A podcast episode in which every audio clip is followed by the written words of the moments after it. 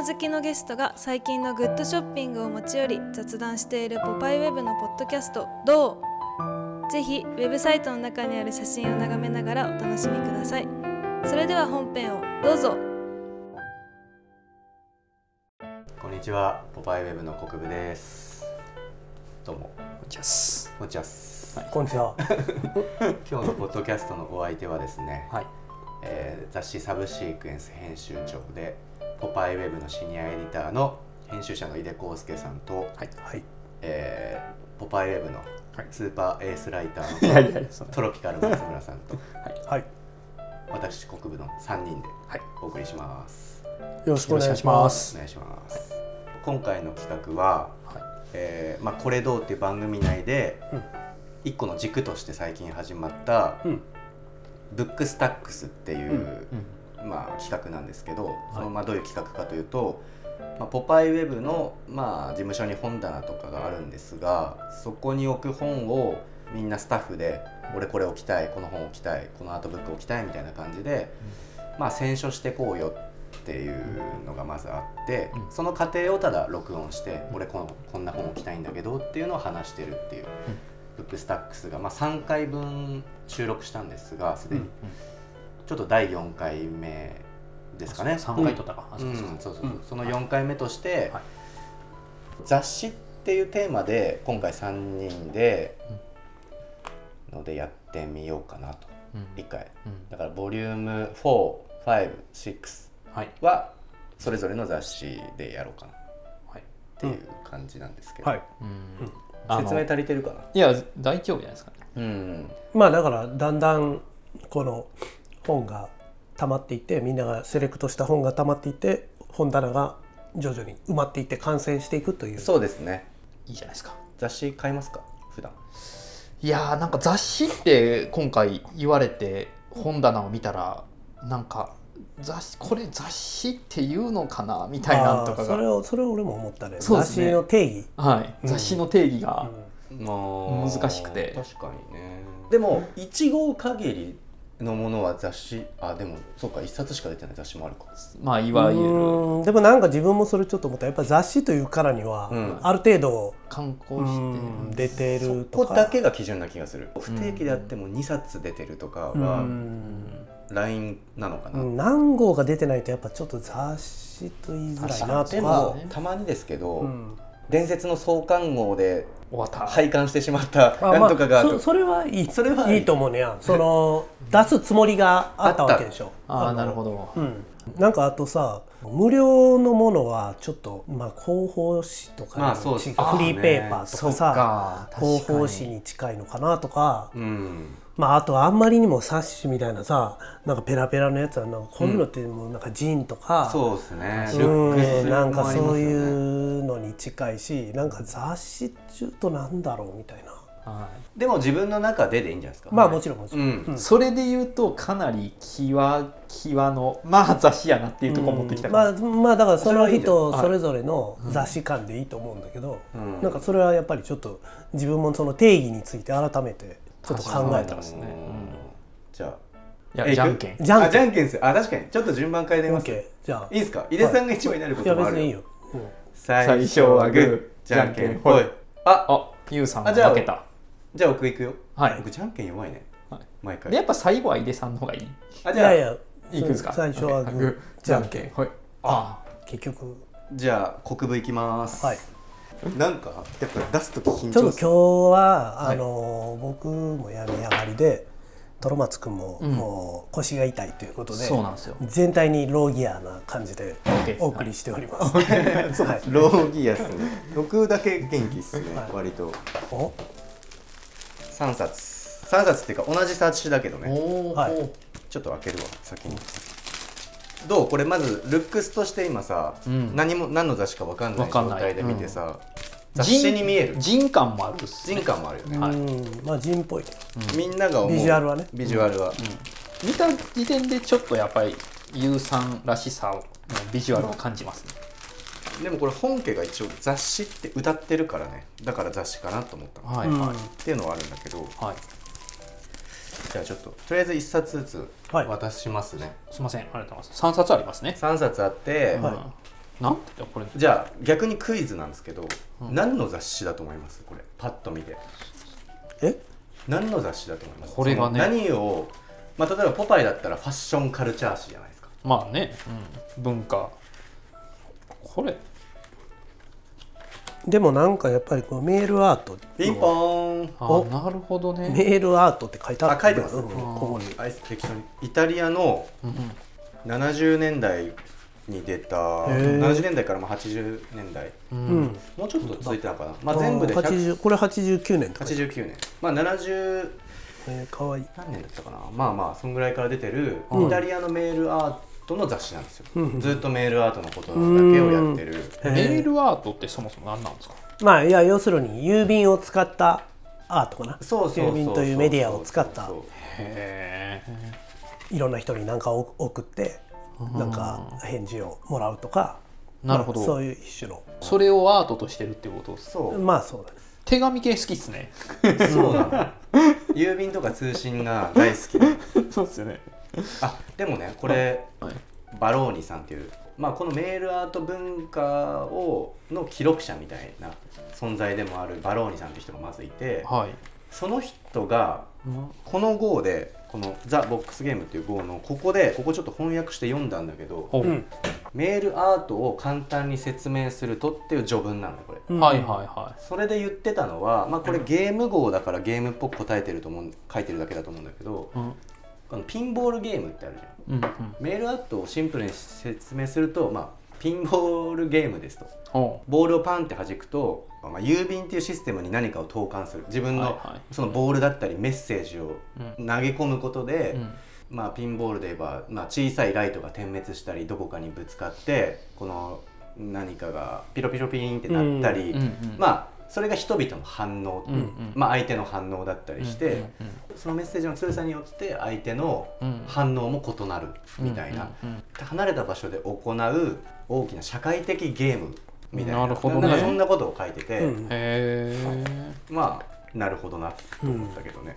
なんかあのーまあち今でもさチェーンメールとかあるじゃん、うんはいはい。ああいうねなんかメールアートってああいう古くさすとか60年代から70年代ぐらいのそういう現代美術みたいなところから結構、あの広がってはい。で不幸の手紙ってあったっすね。あったの覚えてる,、うんうん。あの子供の頃とかあったじゃん、うんうん。うん不幸の手紙っていうのは、まあ、一種のそのメールアートのなんかそう,、はい。そういうののなんかこう広がって、うんうん。こう一一種大衆ミーム化したものっていうか、うん。あのこの手紙を受け取った人は1週間以内に誰々に送らないと。10人に送らないと 不幸が起きますみたいなのをもらって送るっていあうまあ多分そんなのもうなくなってだいぶ経つと思うけど俺らが子供の頃はなんかそういう不幸の手紙っていうカルチャーがまあだなんかまだちょっとあって。うん。でなんかそういうまあいたずら一種のいたずらとしてそういうのがあったんだけどもまあそれも多分ああいうメールアート的な発想っていうかだったと思うんだよね。なんか。これどういうことですか？なんか学校の異性の人に下駄箱で手紙入れる時とかもちょっと洒落た技法ができるようになるみたいな感じなんですか？えどういうこと？こういうのを読むことで。読むことでかわかんないけどまあこれだからいろんな世界中にいる人とやり取りしてそれを乗っけてたり まあ一人で作ってないっていうことがまず雑誌的だなと思ったんだよね。まあ一応編集長というか軸となるそのバローニさんっていうイタリア人作家はいるんだけど、はい。ただあのこの人というか雑誌というかさうん、これこれなんかそのコピーした紙とかなんかいろんな本当にいやすごいですね。こうね切手がいっぱいついてたり。コラージュだったりね。いろんなそうそう切手がついてたり単に同人誌みたいなことでなくちゃんとなんかこれこれ自体がなんかアート作品っぽくはい。手作りっぽいさ紙を使ったアート作品みたいになってるのがいいよね。ホチキスがうん、ついてたり。ホチキスで留めて全部すごい手が手が込んでて、ね。これさその点線とかね。それとか限定500部って書いてたけどうん、全部ナンバリングが書いてあったけど、ね。手でやることとかさなんかスタンプとかさ全部手を使うじゃんそういうさ、なんかそういうのに対するオマージュがすごいあるのが面白いね。でさんもあのサブシークエンスとかでこうやっぱりあれですもんね。糸わざわざ手であまあね。縫い縫い縫ってくれてる人がいるっすもんね。サブシークエンスで思い出したけどあの前の号に、えっと安倍ちゃんがやってるあの写真のプリントをあ使って手紙にして文通する print exchange っていう、うん。あれもまあ完全に、ん。あのメールアート。で、えっと、ホームページにそれを来たやつをそれをホームページにアップして、うん。そのアップするとそれを見た人がその住所に今度また世界中のどっかから自由に送るっていう、まあ面白いよねこういうのってね。でそもそもあれなんですよね。あじゃあ前井出さんがこの番組だっけ？この番組か。キース・エリングの本紹介してたじゃないですか。ぼこのボリューム3、はい。ブックスタックスボリューム3で、その時にみんなキース・エリングのことを知った気になってて、なんつうかあんなビッグネームですら。意外と実はどんな人で、うん。まあ、いつ死んで、どんな病気があって、うん。どういうコミュニティにいてとかって、うん。キース・ヘリングほど有名な人でも知らないじゃないですか。であのそれで思ったんだけどバウハウスってあるじゃん。はい。一度は聞いたことあるじゃん。じゃあ実際どんなものでしたかみたいなそんな知らないじゃん、うん。まあ別にバウハウスの話をしたいわけじゃないんだけど、そのバウハウスって1900確か19年から33年ぐらいまであってそのその33年に、まあナチスのせいで亡くなるわけですけど、実はその後に僕は結構好きな学校で BMC っていうブラックマウンテンカレッジっていうのがアメリカのノースカロライナに、あのバウハウスが並行した1933年にできるのね。うん。でそのバウハウスで先生やってたアルバアルバースね。あそうアルバースとかも、そっちのブラックマテンカレッジに先生として行ったりとか、まあちょっと調べてた時期があって、まずそこにいた生徒まあ別なんだっけな斎藤森とか別にそういう人もいるけど、その中にレイ・ジョンソンっていう作家が、うん。まあ、いて、ん。彼が一応メこのメールアートをを作ったとされてて、もちろん、その以前に郵便を使った表現っていうのはん。全然使ってる人はいたけど、まあ第一人者としてはレイ・ジョンソンって人がいて、で一応ねレイ・ジョンソンの本を持ってきたの。はいはい。トロマツさんにちょっと見せたいなと。うん。っていうかね僕レイ・ジョンソンの本めちゃめちゃ持ってたいやもうだってこれ自体なこのフリーラートの本自体何っていうのがいまだに いやまあ、うん。頭の中で理解できてないですまあこれはでも一種のジンみたいな。そうそうそう。ん。一種のもジン。だよねうんメールアートをテーマにしたジンだ。ねこれとか見ると分かりやすいかな。このでかいやつとか。あ井出さんはこっちの方が好きそうだこの辺がちょっとマニアックゾーンなんで。今トロマツさんに渡したのは、もう10年ぐらい前にカルマというニューヨークの出版社から出た、まあちょっとおしゃれなまとめ本っぽい作品集みたいな感じで、で今井出さんが読んでるのは結構昔の当時の冊子っていうかこの人がこれレイ・ジョンソンっていう作家で実際この「アートポスタル」っていう本にも全然参加をしてたりとかもするようないわゆるメールアートのうん。第一人者として知られる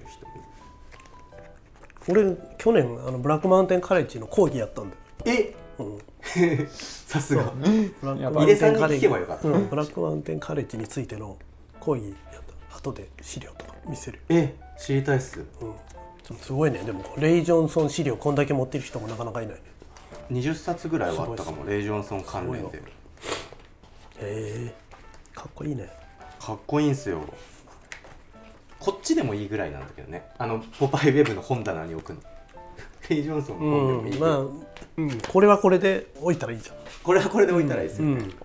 だからメールアートの本としてして何個このマガジンは含めてちょこちょこっとうん、そう欲しいだかからですねらレイ・ジョンソンって結構日本でも人気あるから、はいはい、うん。まあなんだろうな恵比寿のポストさんとか,、はいなんかはい例えばうん。青山のスクワットさんとか、そういうところに行けば別にレイ・ジョンソンを知ることは簡単にできるんだけど、うん。その文化を結構記録しようとしてた、うん。なんかバローニさん、うん。イタリアのバローニさんはそんなに意外とそうですね。知られてなくて、だからこのこの横にこのマガジンもああった方がいいですよね。うん。このなんかバローニさんレイ・ジョンソンの本とバローニさんが本棚に1冊ずつだったらうんうんうんうんなおいいかもしれないですね。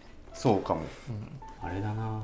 今ふと思ったんですけど雑誌とこういう今トロマツさんが読んでるこのレイ・ジョンソンのまとめ本みたいなのあるじゃないですか、この時代こういう作品出してましたみたいなまとめ本、うん僕なんで雑誌買うかって、うん。結構買い方としては直感的なんですけど、うん。でも用途としてうは、ん。もっと知りたくて雑誌買ってるとこあるのね。その別にメールアート関係なく。なるほど。うん買う時って古本屋に入ってなんかピキーンってなんか光ってて、こいつ光ってんなみたいな感じで、うんなんとなく気分で買ったりする、うんそう。で買い方はそんなにラフなのに、うん。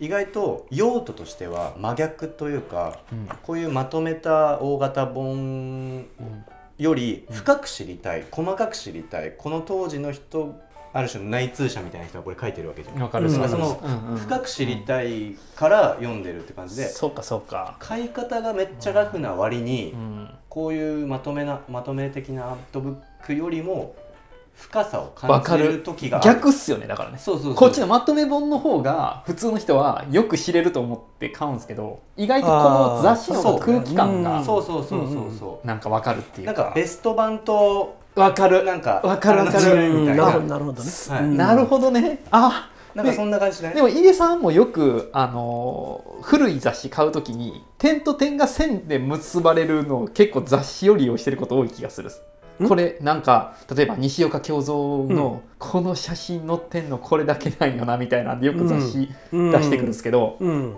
意外とそういう意味で言うと、うん。そのベスト版っていうかまとめ本より、そうそうそうまあね、細かく一時資料っていうかね。そうそうそうそうだからこそ雑誌だからこそその瞬間しか書いてないから、はいはい意味でなんかバイブスまだけ、とまとまってない、ね、まとまってない情報がね。っていうん。なるほどね。クオリティがだからめちゃくちゃ奇跡的に高い時もあるし、うん。低い時もあるし、うん。でもその時代にしか語られないしあと内通者うん。みたいな人しか書けない細かさとかも、そうだね。こういうなんかじゃあメールアートってこういうものですって本を買う時よりもうんうん。細かい、確かに、うん。うん。やっぱりそのハードルも低いじゃん、うんなん。か書籍とかよりさ、うん。雑誌って作るハードルも低くて、なんか思いつきでうん作れたから、うん。なんそうかうん、そういうなんかスピード感とか、さらっと書いてることが面白かそったり。のその勢いとか空時代の空気みたいなのがうん。より伝わってくるよね。あとまあ広告があったりするから余計時代感がね伝わったり生々しいかもね。うん、まとめじゃないからね。まとめじゃないですよね。うん、でも今の流れで言うとこのまとめと2つあることが面白い。ああ両極を感じられる気もするうん、確かに。そう。あんまねだから僕家の本棚あれなんですよね。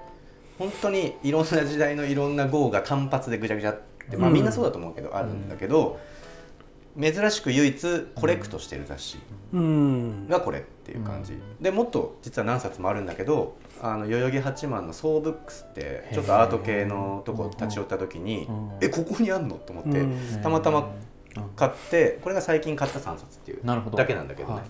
このスキルクラフトファンっていうのいいね。かっこいいですね、うんうん。面白い。なかなかすごいもんやな。そう井出さんにねブラックマウンテンカレーって聞きたかった。レジュメあげるよ、その時使った。えー、マジですか、うん。みんなやっぱすごいな。かっこいい。あのこれ LA で展示も行ったのよこれ。マジですか？えこれ俺去年の12月にやった。ブラックマウンテンカレッジとは何だったのか。ー、いや詳しいだろうなとは思ってたけどあの先生してるほどの人。先生してるほど。じゃあど真ん中じゃないですか。井出さんでいう。もう本当に。まあそうだね。結構あんまりこのことを調べたり知ってる人がそんなにうん。いないね。資料も全然日本語で出てる資料ほとんどないから。ないっすよね。なんかこういうリベラルアーツっていうんですか？こういうのとポパイウェブがなんとなくリンクしてうん。この辺持ってきたって感じだったんですよね、うん。最初。しかもなんか結構そういう学校ってもちろんユニークな学校として取り上げられるんだけど、自分の人生的になんかめっちゃ普通のことに感うんじるっていうまあ、か、ほ本来学びとはこういうことじゃそうそうそう。やりたいことをやって別に先生に上下関係もなくてとか、うん、 degree がない。あのた単位の概念がなうん。ないし、学年もないし。で卒業とか入あれもないの。自由にい、うん。やめていいし、うん自分で学ぶ場だから。はいはいはい。でも世の中で「いやブラックマウンテンカレッジ卒なんです」って言ったらどういう扱いになるんですか？そうそう。それがなんか、あのー 途中から変わったんだったかちょっと忘れたけど、あのー大学として認められてなかったからやっぱそうなんここですね。大ブラックマウンテンカレッジ出てて卒も大学卒にならない、ならない、うんうん。だから世の中的評価はやっぱ低い、うん、全然低くて最後もう十何人しかいなかったぐらいの、で、50年代ですよね。あれですか？経営困難的な。そうそう経営困あ難で、ーお金か。うん、そうへそう。でまあ33年から56年まであったから、まあ、意外と結構長くまあそうですね。23年間あったのね、うん。でまあその間にいろいろ校長もいっぱい変わってるし、あのーちょっと変遷があるんだけどまあ割とそのアメリカのその戦後の、まあ、アバンギャルド現代美術の重要な部分っていうのは結構ここから生まれてきたっていうこととうん。まああとその最後の方はその文芸はい。に結構あの力入れてて、あのビートのああの流れにもの流れにすごいつながってる。あの人ですよね。最後学長なんだっけ？あそうそう。ノーマン・メイラーじゃない。ノーマン・メイラーじゃない。じゃないえっとあの全然出てこないけど。ノーマン・メイラーじゃない。忘れちゃったな。ブラブラックマウンでそれがブラックマウンテン・レビューっていう雑誌を出してたそれこそ。ええ最後ねでそそれのずっと表紙を北園克也がー、やってたんですか？そう表紙を。で昔俺ちょっとず古本屋ではい。見たことあるんだけど、まあ、6万円ぐらいしてちょっと手が出なうかわった、ね、なんか。それはきついな、ー、はい、6万円欲しかったけどちょっとちょっと手が出なくて。い。やでもでもかっこよさそうだな、んそれその1回しか見たことないけど。6万円やべチャールズ・オルソン。あチャールズ・オルソンうん、か、あーチャールズ・オルソンがが多分50年代、うん。その最後の方になってて。すごい学校じゃないですか。ビートの人たちまあそこそのブラックマウンテンレビューからうん、にみんなギーズバーグとかへがー詩を寄せるようになって詩でそのビビートの人たちもそうやしそのメールアートの人たちもだから要はここやったってことまあですね。まあまあメールはあんま関係ないけど。あとすごいもう本当にリベラルアーツっていうかその総合的でこういうだからマース・カーニンガムとかダンスうん。モダンダンスの人もいればさそのフラーみたいな建築そうそうそう刑事みたいな音楽。で浜田庄司も教えに行ってるからあの陶芸やったり。ケネス・ローランノーランドとかそうそうねそうそうまあいろんな人がまあでもかなり自由な自由な学校っていうそうかですね。でそういうジャンルを超えた人たちが集まってもう超毎日自由に。うん。で一緒に住んでたからもうめちゃくちゃ喧嘩とか多かったらしくて、へうん。もうなんかみんな自己主張すごいから、うん。結構でもすごい今のヒントあると。ーありますよね多分ね。そうそう。でこういうさ自由な教育っていうのを自分もやりたいけど、はい。